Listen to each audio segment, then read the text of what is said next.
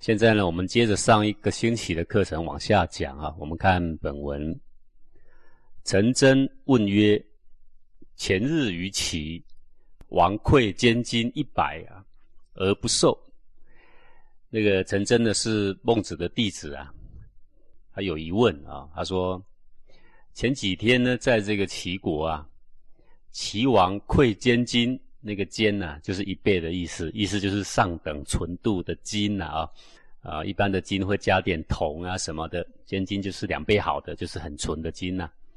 一百就是一百亿，那个亿这个字啊，就是二十四两为一亿，那么一百也就是两千四百两啊。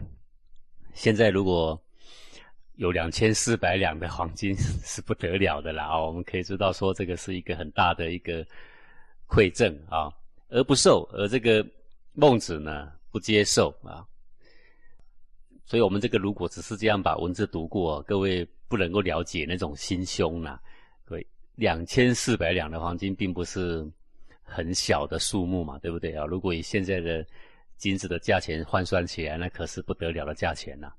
于宋馈七十亿而受。那么有一次在宋国的时候呢，陈升说：“我看到你啊，宋军送给你七十亿的金，然后呢你就接受下来。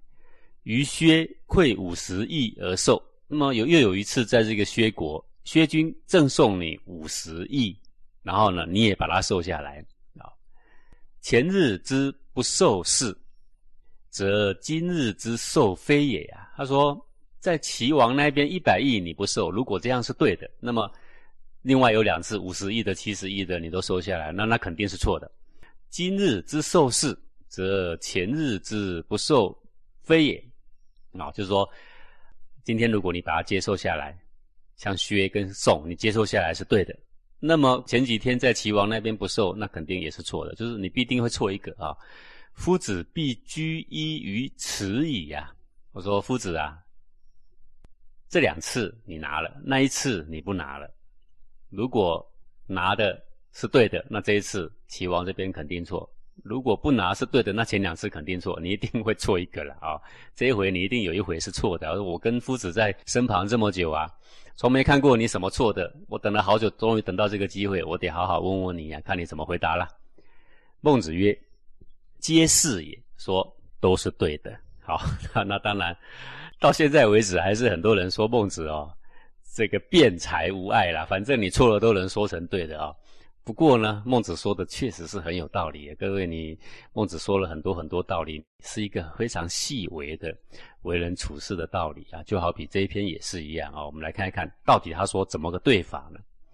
当在宋也，于将有远行，行者必以近啊。他说在宋国的时候，那个时候呢，我要远行他国，远行他方啊。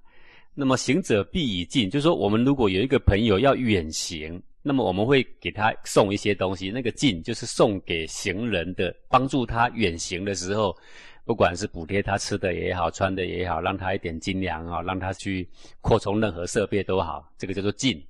说给行者的馈赠叫做近，词曰馈近。而宋军送给我的时候说，送给你远行的时候可以补贴点什么什么来用啊。于何为不受？我为什么不受呢？因为这个师出有名嘛，啊，名目很正当嘛，是古礼呢，也是这样规定的。我们要远行，别人好意赠送我们什么，有必要，我们可以收下来的，这是合理的，好，那是对的啦。当在薛野，与有戒心，在薛国的时候呢，那个时候因为有一群恶党啊，要加害孟子跟他的学生了啊，师生了，就像当时的这个。孔子也是一样啊，哦，孔子碰到桓魁嘛，对不对？桓魁要杀害他，这是一样，那叫有戒心，就是说，因为知道有人要加害于他，所以呢，有一种戒备防备的心呐。辞曰：“闻戒，故为兵馈之。”那么宋军呢，送给他这个五十亿的时候，他说：“听说有恶人要加害于你，故为兵馈之，所以我这一点这个。”呃，财产给你啊，这个钱给你，然后你去买一点可以防备的东西。于何为不受？说明目这么正当，而我这么需要，为什么不接受？这个有患难的时候，如果说啊，只是这个孟子一个人的安危就算了，孟子身旁还有一批学生啊，这个不能不顾虑大众的安危。那么我们没有那个财力，愿意资助我们一些维护大家的安全，于何为不受？就为什么不接受呢？啊，这个是患难相助，古礼呢都是允许这样的啊。若于齐，则未有除也呀。像我现在在齐国，他送的最多一百亿，两千四百两啊。到宋国的时候送五十亿，就是相当于现在的一千两百两啊，也是很多了啊。在齐国未有除，也没有名目啊，毫无合理的名目啊啊！我平白无故我拿人家的钱做什么呢？无楚而馈之，是祸之也呀。如果我毫无名目，没有为国家办事，然后我接受这个馈赠，这叫做贿赂。那个货就是贿赂，等于是来贿赂我了，买我了。焉有君子而可以获取乎？哪里有说正人君子可以用钱买的呢？买它做什么？那为什么孟子说“于其未有除也”啊？也就是说，你总得给我一个位置，我帮你做了什么事，我替国家立下了什么功劳，或我替百姓教育了什么？但是呢，什么都没有啊！那没有你给我这一批钱什么意思呀？啊，你也不是给我施政，也不是要用我的长才，也没有给我表现的机会。那你给我这一笔钱买下来，那我岂不是要待在这个齐国？那我是像个小老婆是吗？我一个正人君子，我岂肯怀着才干不去发挥，然后让你一批钱买断在齐国呢？那我拿你这个钱做什么？所以，君子爱财，取之有道啊，不是钱多钱少的问题，也不是说对还是不说对的问题，都不是，而是这个原因正不正的问题呀。齐王如果用孟子的人证，愿意。这个把执政给他，让他当执政，让他好好发挥，那么这个钱他肯定会收下来的啊。可是呢，他并没有这样表示，只是拿一笔钱要给他。那这个呢是毫无名目，所以君子啊，无功不受禄啊。那么在佛家，很多人喜欢讲空呢。什么是空？各位，你总是把空想象的空空荡荡，还是把这个空想象的什么不想，什么不做？还是把空想象的什么价值观都不重要。各位，孟子这么一小段所示范的，正是佛家的真空呢，就是空。空什么呢？空的私欲，两千四百两，毫不动心。真空里面有个真呐，那个真是什么？那个君子的气节还在，那个忧国忧民的心还在，一个正人君子的风范还在，叫做真呐。佛家的真空。你可以从《论语》《孟子》《孔夫子》也好，《孟夫子》也好，你仔细看他的每一个章节，你就会看到说，我们学了佛学，学这么多空，你总不能高高腾在空中，各位你要着地呀。那么你的真空，你着地之后你怎么用？我请问你，你在日常生活怎么用？你在面对国家的时候，面对社会的时候，你怎么用？那个再怎么真空的人，用在社会上，莫如孔夫子跟孟夫子而已啊。就像这样的气节。这个就是空性的所在，而不在于空空荡荡挂在空中啊，不是那么一回事啊。好，往下看，孟子之平陆，平陆是齐国的一个县啊，古人叫做邑，我们现在称为县。谓其大夫曰：“子之持机之事，持机之事就是战士，就是正在防备的，正在打仗的啊。”他跟齐国大夫，那个大夫叫孔巨心呐，他跟他讲说。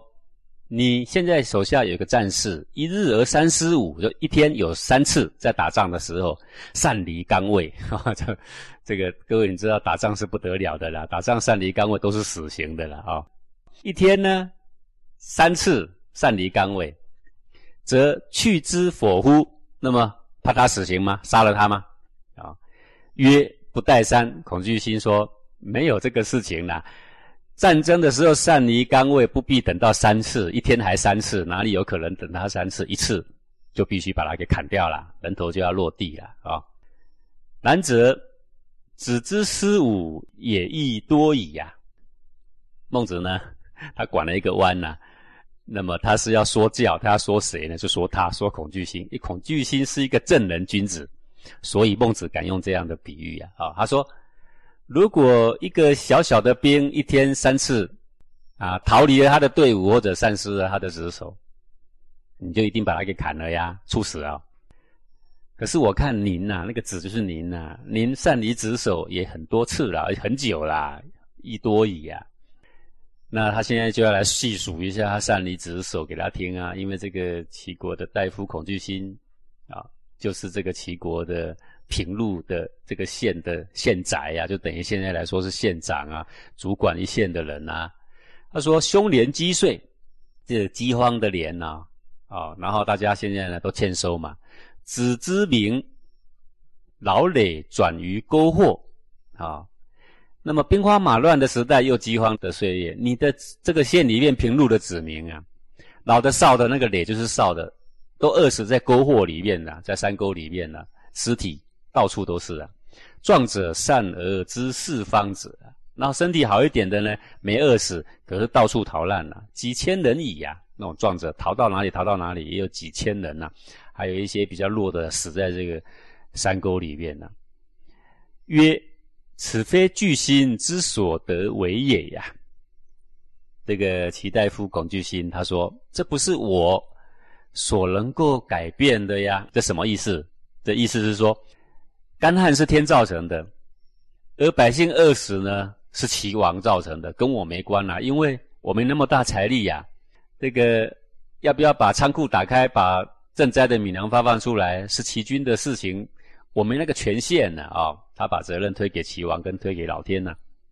曰：今有受人之牛羊而为之牧之者，则必为之求牧与除矣啊。他说：现在呢，你接受了人家的请托，然后呢，这个请你干嘛？请你帮人家牧牛牧羊，啊。那么你就必须要去帮这个牛羊啊，去找更好的这个放牧的办法，找更好的粮草。你要去想更好的办法，更好的地方，找更好的粮草啊。因为你接受人家的委托而要帮他牧牛牧羊啊。他现在是把这个百姓比喻成牛羊了。好，那牧者呢就比喻为这个执政的人呐。求牧与除而不得，则反诸其人乎？意义利而视其时与呀。那么，你帮他牧羊，你去帮他找这个牧草，或者是放牧的地方，然后你找不到，那你是应该把这个牛羊交还给他的主人，说你另觅闲人，因为我找不到草，我也找不到水草，我也找不到好的地方，也没好的办法。意欲利而视其食与，或者是你依然当你的牧羊的人，依然领你的牧羊人的薪水，而看着那些牛羊呢？无辜的死去呢？你应该把牛羊还给主人呢？说我没办法，你另请高明吧？还是你就看着这个牛羊呢，毫无办法，然后在那边死去呢？各位，这个孟子举这个例子啊，就很好很好。就是一个人哦，他当地方父母官，他主宰一方一所的人哦，他就是受人之托来牧羊的。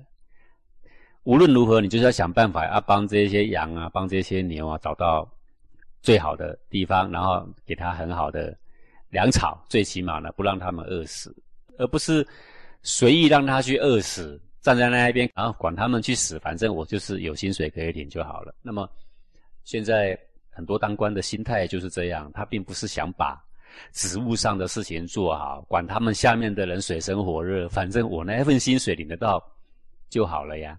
所以古人不是这样啊，各位，这个古礼呀有这样的规定啊，在你的职守上，如果不能够好好发挥你的职权，你就往上面去增谏，三谏而不听，那就要自视而归，就是要说我没办法，你既然也不听我劝谏，我也没办法，那我在这里已经是毫无目的了，而且我认为后面还有更好的贤人。他们来照我这个位置上的时候，也许这些牛羊他们就能够得救，我的子民就能够得救。我不能够在这里站着茅坑不拉屎，所以古里最痛恨这种人，就是你既也管不好，你也不离开。好，所以古人很有气节的。我要是管不好，我也增建也改不了，不带三了，最多三次，我就离开，因为我跟你不和，我堵着别人的前路，我耽误了这一些百姓的生计，那是我的罪过，我得走。所以他现在呢，就来问孔巨星呢。他知道平路的人死的已经很多了，世上的很多了。他就说：“他不直接讲他嘛，他先举个例子嘛。如果你有一个战士一天 擅离岗位三次，你还让他在吗？他说不必等到三次嘛。那你已经擅离你的职守，你的职守是什么？牧牛羊嘛，对不对？你是照顾子民嘛。那现在子民都散诸四方了，已经死在沟壑了，那你算不算擅离职守？算啊，对不对？不带山的嘛。你就说别人不带山，那你应该怎么办啊？现在恐惧心说曰：此则惧心之罪也呀。哎呀，那么你这样说起来是有理。这个就是我的过错呀，好，这是古人呐，不素餐呐。古人说“思味素餐”，有没有？只吃饭不做事。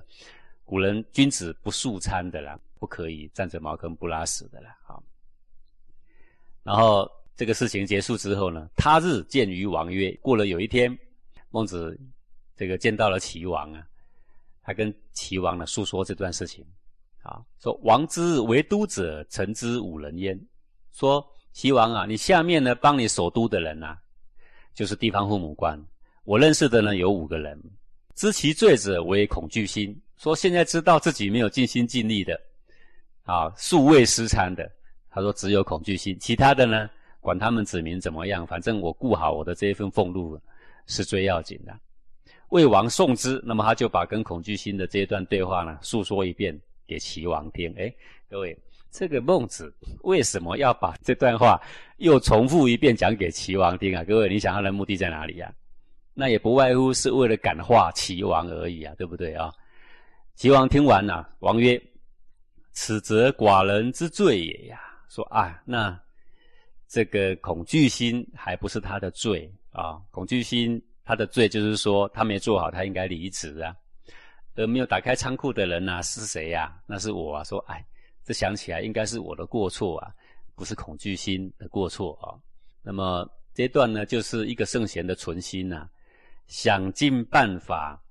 他知道呢，错不在子民，子民只是替上面的人来背罪过而已啊，受他的罪过而已啊。无能的人是上面这些主政的这一些人呐。那么他看到上面的这些主政的人，只要一有机会呀。你只讲的话也不行，只讲又怕人头落地。像孟子这样很委屈婉转，有没有？先讲一下说，哈，如果战士一天失去岗位三次啊，这样来感化恐惧心，又借恐惧心这一段话呢，感化这个齐王。这个呢，就是圣贤救世的苦心跟智慧啊，当然总有他的办法。那既不很深的得罪齐王，而又呢铺成了一条可以感化。